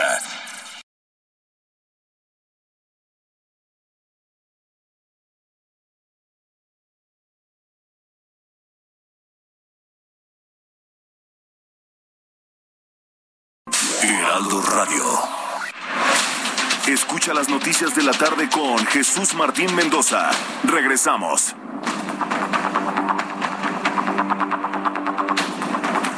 Son las 7.30, las 7.30 hora del centro de la República Mexicana. Para las personas que nos acaban de sintonizar, continuamos platicando con el doctor Oscar Rivera García, médico familiar holístico, homeópata, medicina tradicional china. Y, lo hemos invitado a propósito de pues esta serie de críticas que el doctor Alejandro Macías, esto lo conocemos, es un infectólogo muy conocido, hemos platicado con él, hizo precisamente a la homeopatía alternativa que muchas personas están de alguna manera optando cuando se enferman de COVID-19. ¿sí? Entonces estamos preguntando qué tanto funciona y en general estamos hablando de la homeopatía. Alejandro Macías dice que nada más es agua, azúcar y alcohol. Pero eh, antes de irnos a los mensajes, el doctor Oscar Rivera García nos hablaba de las concentraciones de sustancias activas, que en la explicación que nos estaba dando, doctor, y con esto regreso a la charla, eh, pues se habla de, sustancia activa infinitamente menor que un medicamento alópata. aquí la pregunta es la siguiente. Yo conociendo cómo funciona la, medicina alópata, porque me he tratado con algunos médicos, y sabedores que cualquier medicamento que entra por boca tiene que salvar la barrera gástrica, el ácido clorhídrico, la pepsina. Eh, se enfrenta a muchos problemas para poder llegar al intestino, a la zona de absorción. Un medicamento regular ¿Qué sucede con los medicamentos homeópatas ante todas estas agresiones que hay en el tracto digestivo? ¿E, ¿En qué proporciones o en qué momento llegan a la zona de absorción intestinal? ¿Qué me comenta sobre esto, doctor Rivera? Mira, eh, qué excelente pregunta me acabas de hacer y te la voy a contestar. Muchos de mis colegas alópatas, déjame decirte que yo también estudié medicina alopática en la UNAM y sé lo que hacen los alópatas pero hice la carrera de homeopatía y sé lo que hacemos como homeópatas. Y para empezar, déjame decirte que todos los medicamentos homeopáticos están diluidos en lo que es una base de alcohol, si es cierto. Es un alcohol especial homeopático que está trabajado a un 75%. ¿Esto de qué nos ayuda? Precisa, no es, haz de cuenta, el alcohol que toda la gente cree que es el alcohol comercial del 96%. No, es un alcohol con una proporción menor y esto lo que hace es que se absorbe a partir de todas las mucosas. Se ah. absorbe el medicamento casi de forma inmediata. Pasa a través de lo que es la barrera de las eh, células bucales y, y en ocasiones lo que es por decirte, cuando se dan en glóbulos, el glóbulo o los chochitos que la gente conoce sí son de azúcar, pero es un azúcar a una concentración diferente y que de alguna manera lo que hace este glóbulo o pastillita es absorber el medicamento de una mejor manera y que pasa la barrera, todo lo que es barrera gástrica duodenal y obviamente conforme se va diluyendo se va reabsorbiendo. Estos son medicamentos que no te van a provocar una gastritis como piensan muchos, se absorbe de mejor manera. Te puedo decir, Jesús, que el medicamento alópata, cuando tú lo tragas, tiene, como tú dijiste, que pasar y llegar hasta el estómago. Y, y, una vez que se absorbe, tienen que pasar por lo menos 40 minutos para que el medicamento te empiece a hacer efecto. El medicamento homeopático, sea en gotas, sea en tabletas, te empieza a hacer efecto en menos de cinco minutos. No te genera efectos secundarios como gastritis, dependencia médica, efectos secundarios. Y la gran ventaja que tenemos, aquí voy a echar de cabeza por decirte a los laboratorios, pero todos los laboratorios farmacéuticos, los medicamentos antigripales, lo sacan de una planta que esta planta nosotros la conocemos en, en término coloquial como la cebolla, ¿sí? Que es el ayumcepa, ese es el nombre homeopático de la cebolla. Ese es uno de los medicamentos más específicos para combatir todas las infecciones virales, ¿sí? Y obviamente, cuando tú vas a una institución pública o institucional, el medicamento que te dan para infecciones virales, pues son antivirales, ¿verdad? Y muchas veces en primer y segundo nivel no te los dan porque son caros. y te los dan hasta el tercer nivel. En cambio, cuando tú llegas conmigo a mi consulta, yo te analizo y te puedo decir que nosotros homeopáticos, lo primero que vemos en el paciente es la complexión del paciente, si es de tez morena, si es apiñonada, si es güerita, si tiene el cabello negro, castaño, güero, si tienes ojos cafés, tienes ojos verdes, tienes ojos azules. Dependiendo tu fisonomía, son los medicamentos que tenemos para curarte de infecciones virales. Yo te puedo decir que para una gripe tradicional tenemos por lo menos 15 medicamentos diferentes, a diferencia de la alopatía que nada más tiene dos. Y te puedo decir que el tratamiento que tenemos homeopático contra COVID no solamente funciona, sino que de alguna manera te aseguramos que con el tratamiento, si tuvieras COVID, te tratamos y te curamos. No es solamente quitar los síntomas, te curamos totalmente y no vas, como en muchos casos, a perder la vida. Esa es la gran diferencia de utilizar la homeopatía. Desgraciadamente. Entiendo el concepto, perdón que le interrumpa, porque me quedé pensando precisamente en la absorción del medicamento en la boca. Y hay, hay medicamentos alópatas que se absorben de manera inmediata en boca, sobre todo los sublinguales. claro. Los sublinguales, los, los, eh, los las personas enfermas o que tienen alguna cardiopatía saben bien que una pastillita de nitroglicerina sublingual. Les puede salvar la vida por la rapidez en la que entra en el torrente sanguíneo. Eso lo tengo que aclarar porque el público dice, ¿cómo que se absorbe en la boca? No, si hay partes de la boca que se absorben, ahí sí, definitivamente. Pero de ahí, doctor, a poder plantear salvarle la vida a una persona que ya tiene un COVID avanzado, e, e, eso, eso me suena, no sé, como que muy valiente o aventurado, o ¿cómo debemos entenderlo? A ver, dígame. Simplemente, simplemente de que, por decirte, eh, homeopáticamente hay medicamentos que ayudan a liberar o a fortalecer tu sistema pulmonar. Obviamente, no es lo mismo cuando llega un paciente que dice, tengo COVID positivo asintomático, a que llegue un paciente con COVID ya con complicaciones. ¿Qué pasa? Bueno, el gran problema en muchas situaciones críticas es la falta de respiración. Si yo tengo en mi consultorio eh, el equipo como para darte el sustento de oxígeno y te, te doy homeopatía, obviamente ahí no nada más tengo que utilizar homeopatía, tengo que utilizar algo más, medicamentos extras, eh, terapias diferentes, y con eso hacemos una medicina holística. Cuando hablamos de medicina holística, hablamos a por decirte, te voy a decir, no solamente utilizo homeopatía, utilizo naturopatía, utilizo medicamentos, a lo mejor eh, de homotoxicología, medicamentos de peptona, factor de transferencia, algunas terapias como puede ser autohemoterapia o terapia de quelación y con esto nosotros llegamos a salvar la vida del paciente.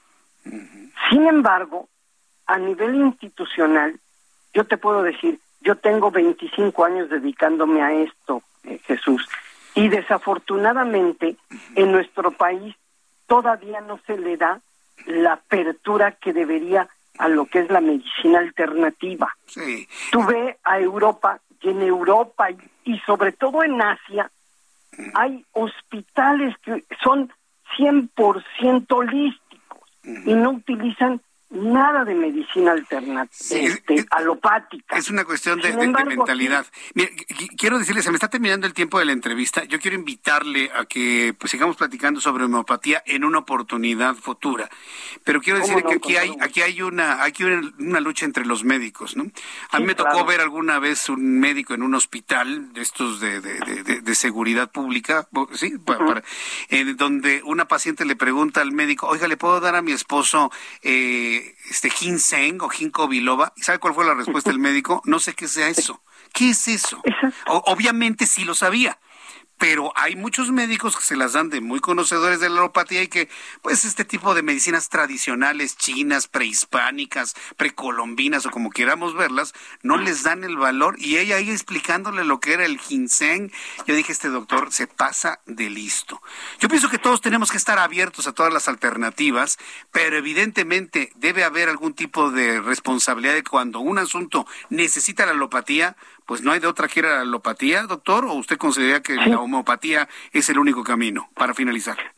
No, mira, yo creo que tenemos que tener una apertura, Jesús. Actualmente yo te puedo decir, yo manejo, yo eh, la mayoría de mi consulta la manejo a nivel holístico, no, me, no manejo medicina alopática. Sin embargo, cuando los pacientes llegan con la medicina alopática ya con su tratamiento, yo no la quito, ¿eh? Voy haciendo un ajuste y al mediano plazo puedo llegar en ocasiones a quitar totalmente el medicamento alopata, pero hay ocasiones en que ya no. Pero algo que yo he entendido es que tenemos que ser complementarios e integrales, y es algo que muchos colegas a la fecha no lo entienden. Y, yo lo entiendo porque cuando yo estudié alopatía, me enseñaron, haz de cuenta, a hacer como cuadrado. Lo que me dicen de aquí no me salgo, lo que me dice el método científico no me puedo salir.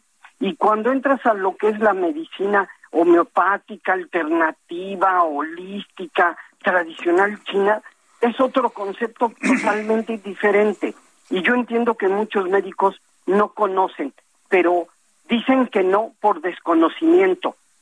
Y, y desgraciadamente es lo peor que nos puede suceder como, por, como médicos.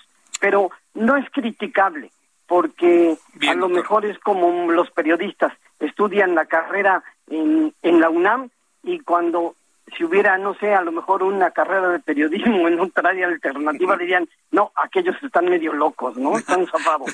también lo hay, ¿eh? Uy, no, sí, también lo hay. Doctor, yo le agradezco mucho el que me haya tomado la comunicación. Lo invitaré a una oportunidad futura. Muy interesante lo que nos ha planteado el día de hoy. Gracias por su tiempo y que tenga usted muy buenas noches, doctor. Buenas noches y te lo agradezco. Gracias. Bendiciones a todos. Gracias. Bendiciones, que le vaya muy bien. Y todo esto surge porque también en el ISTE se anunció la implementación de una clínica de tratamiento homeopático ante el COVID-19 y bueno, se han soltado todo tipo de críticas. Yo creo que hay esta apertura de, sí, que sea una alternativa, una segunda medicina, como el mismo doctor Rivera lo ha mencionado. Vámonos directamente hasta Guadalajara, Jalisco. Mayeli Mariscal es nuestra corresponsal. ¿Qué información nos tienes, Mayeli, desde Guadalajara? Buenas noches. Hola, ¿qué tal? Muy buenas noches. Buenas noches también a todo el auditorio. Pues el día de hoy por la mañana se dio a conocer la renuncia del fiscal general Gerardo Octavio Solís Gómez. Eh, también el gobernador Enrique Alfaro Ramírez aceptó la renuncia y bueno, en medio de la sesión del Consejo de Seguridad agradeció el trabajo que ha venido haciendo el fiscal y también el día de hoy pues envió ya al Congreso del Estado la propuesta por parte del Ejecutivo para que eh, sea quien sustituya a Gerardo Octavio Solís Gómez. La propuesta es Luis Joaquín Méndez Ruiz. Él actualmente se desempeña como fiscal ejecutivo de investigación criminal en la Fiscalía de Jalisco. Ya fue recibida esta propuesta en el Congreso, se turnó a comisiones el día de hoy y se espera que a más tardar sea el próximo jueves en sesión del Pleno cuando se analice o se apruebe esta, este posible nombramiento. Todavía habrá que ver qué es lo que dicen las fracciones legislativas, pero eh, por lo pronto, hasta el día de hoy, eh, Gerardo Octavio Solís Gómez eh, deja de ser el fiscal de Jalisco. Esa es la información. Bien, gracias por la información. Mayeli. Excelente noche para todos. Excelente noche, que te vaya muy bien. Son las 7.44, hora del centro de la República Mexicana. Mire, ya que estamos hablando de COVID-19, ¿qué es lo que estamos buscando todos en este momento? ¿Qué es lo que estamos buscando todos? Una prueba, ¿no? que me hagan una prueba para saber si tengo, si tengo antígeno, si me aparece una medición de antígeno que muestre la presencia del virus, o tal vez algunas personas pueden, tienen la posibilidad económica de hacerse una PCR, una prueba PCR para poder determinar la presencia del virus, o hay quienes hacen su prueba de anticuerpos o su prueba de antígeno. Sea como sea, eh, el gobierno de la Ciudad de México ha ofrecido kioscos en donde se hacen pruebas gratuitas. Yo entiendo que todos somos proclives a lo gratuito. Es más, personas que ganan muy poco, una prueba gratuita les hace la vida. Eso me queda completamente claro. Pero hay una sobresaturación en cuanto a la demanda de pruebas. Por lo tanto, otros laboratorios impulsados inclusive con algunas alcaldías, fenómeno que ocurre aquí en la capital de la República, seguramente en otras partes del país donde usted me está escuchando, se han puesto algunos eh, puestos, carpas de laboratorios que a precios muy módicos se pueden hacer estas pruebas que finalmente le dan la certeza. Habrá quien lo pueda pagar, habrá quien no lo pueda hacer hay absolutamente de todo. Aquí en la capital de la República, en algunas alcaldías, principalmente en las alcaldías más progresistas, más de cambio, donde ganó la oposición, se ha dado la oportunidad de que además de los macroquioscos que ofrecen pruebas gratuitas instalados por el gobierno federal, pues algunas, algunos laboratorios a precios módicos, que no hagan su agosto, evidentemente, a precios módicos accesibles, pues hagan pruebas. Pues, ¿qué cree que le cerraron los módulos de pruebas de COVID-19 en Miguel Hidalgo, Mauricio Tabe. O sea, como, como, por qué. Como por qué o para qué. ¿Cuál es el objetivo de cerrar módulos para hacer pruebas COVID? ¿Para que los números sigan bajando? No tiene ningún sentido. Estoy buscando a Mauricio Tabe, lo estoy buscando a Mauricio Tabe, que es el alcalde en Miguel Hidalgo, para que nos diga qué fue lo que pasó. Porque le voy a decir una cosa, hay personas que por cuestiones de trabajo prefieren tal vez gastar 199 pesos, que es lo que valen las pruebas con nuestros amigos de Walmart. O 250 pesos que me encontré otra carpita de un laboratorio que hace pruebas de antígeno o de anticuerpos por 250 pesos. ¿Habrá quien lo pueda pagar? ¿Habrá quien no lo pueda pagar? Habrá quien no quiera pagar, el que no quiera pagar, pues se forma en los kioscos gratuitos. Pero hay personas que por su tiempo, por el trabajo, bueno, pues me lo hago aquí, invierto 199 pesos o 200 pesos, ya tengo la certeza de mi examen. Yo creo que todos tenemos la libertad de escoger lo que queramos. Bueno, pues eh, Mauricio Tabe ha denunciado que COFEPRIS le suspendió actividades de módulos de pruebas de COVID-19 en la Miguel Hidalgo. Esto es algo verdaderamente insólito insólito. ¿Por qué? Porque lo que se necesita es información precisa. La gente necesita saber si está enferma o no. Porque en la medida de que lo sepa cuando tiene síntomas, se toman las medidas necesarias para ir con el médico y bueno, pues que le recete el médico el paracetamol eh, o, alguna sustancia adicional para poder tener una mayor comodidad mientras pasan los efectos del, del virus, ¿no? Evidentemente llevando un seguimiento de la oxigenación de la persona indicada.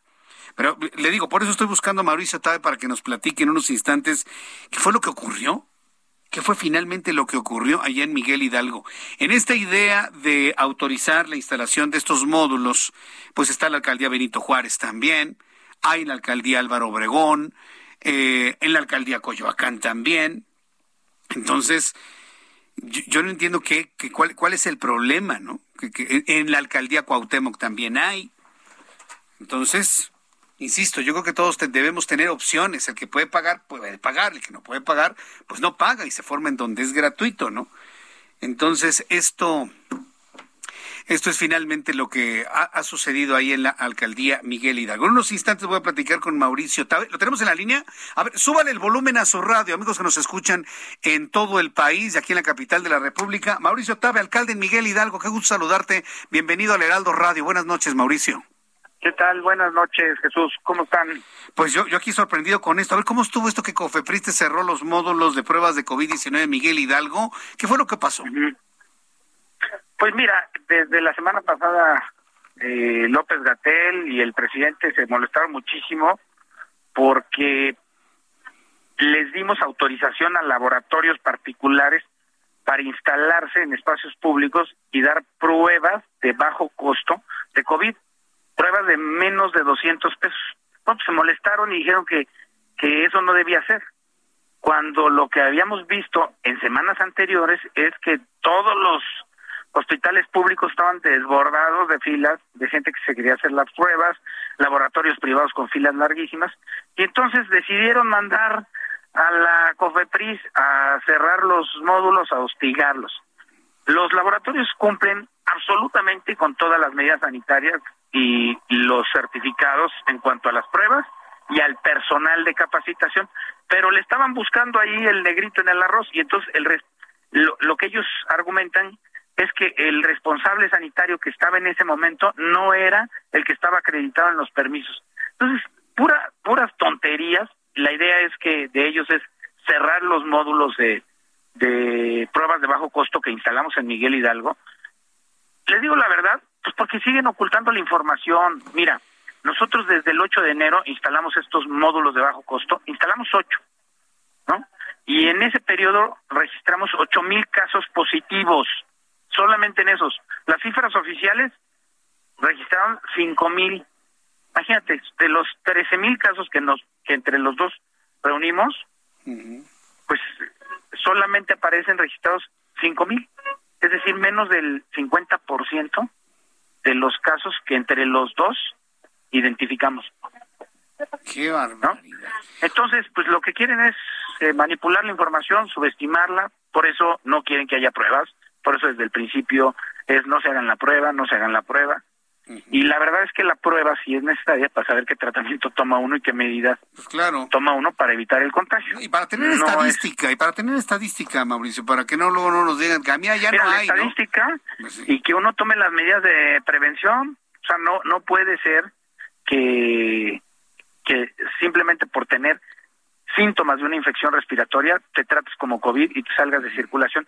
Si la gente de Miguel Hidalgo hubiera hecho eso, de las 30 mil personas que aplicaron, 30 mil se hubieran quedado fuera de circulación, siendo que de esos 30 mil, solamente 8 mil tuvieron síntomas. Entonces, es absurdo, ¿no? Por un lado dicen, vamos a mantener abierta la economía y por otro lado dicen, enciérrense todos y, y no salgan al, al menor síntoma o a la menor presunción. Lo que se necesitan son pruebas estadísticas, ciencia y dejar de echar tanto rollo como le ha hecho el presidente. Va a ver, Mauricio, esto es evidente una guerra política en contra de quienes le ganaron estos espacios en la Ciudad de México. Pues, digo, es más, que evidente. Es, es político. No, no hay aquí un asunto que tenga que ver con la calidad de las pruebas y la y la certeza en la estadística que se esté generando, ¿no?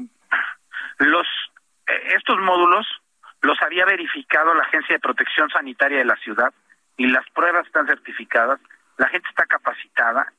Lo que estaban buscándole era un motivo para suspender y para que generar esta esta desconfianza. Entonces, el gobierno federal no quiere pruebas de bajo costo, quiere que la gente se vaya a formar a las filas larguísimas del Seguro Social o de los kioscos que ellos ofrecen y que quienes no alcancen para formarse vayan a otros laboratorios privados y que paguen más.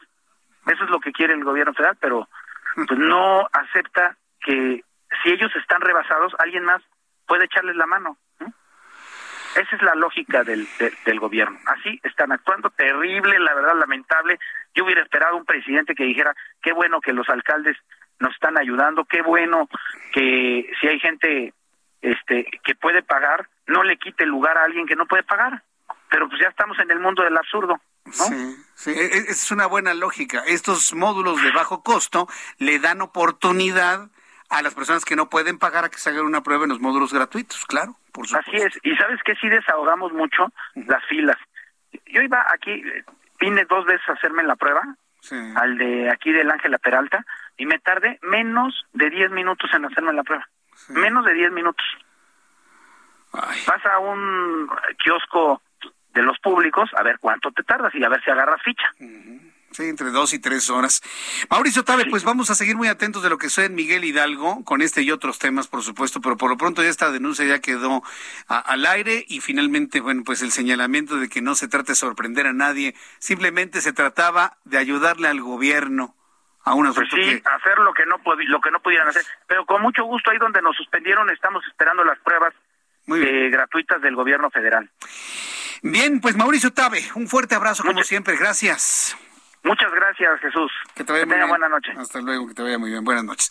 Bien, ya nos vamos. Muchas gracias por su compañía. Así de rápido se pasó nuestro programa de noticias. Híjole, me quedaron muchas cosas que comentarle. Le voy a rescatar la noticia de cómo la Universidad Nacional Autónoma de México nos va a llevar a la luna, la UNAM. Esa se la platico mañana con lujo de detalle, inclusive con una entrevista. ¿Qué le parece? Por lo pronto, números de COVID, 43.099 en las últimas 24 horas, 4.985.689. Se rompe récord de fallecidos con 829 muertos en las últimas 24 horas, 306.920.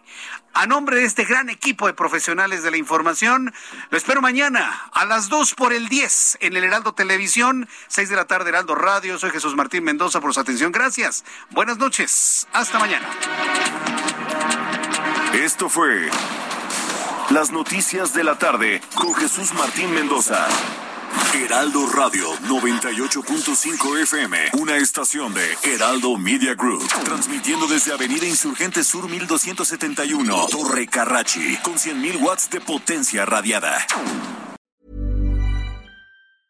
A lot can happen in the next three years, like a chatbot may be your new best friend. But what won't change? Needing health insurance. United Healthcare Tri Term Medical Plans are available for these changing times Underwritten by Golden Rule Insurance Company, they offer budget-friendly, flexible coverage for people who are in between jobs or missed open enrollment. The plans last nearly three years in some states, with access to a nationwide network of doctors and hospitals. So for whatever tomorrow brings, United Healthcare Tri-Term Medical Plans may be for you. Learn more at uh1.com.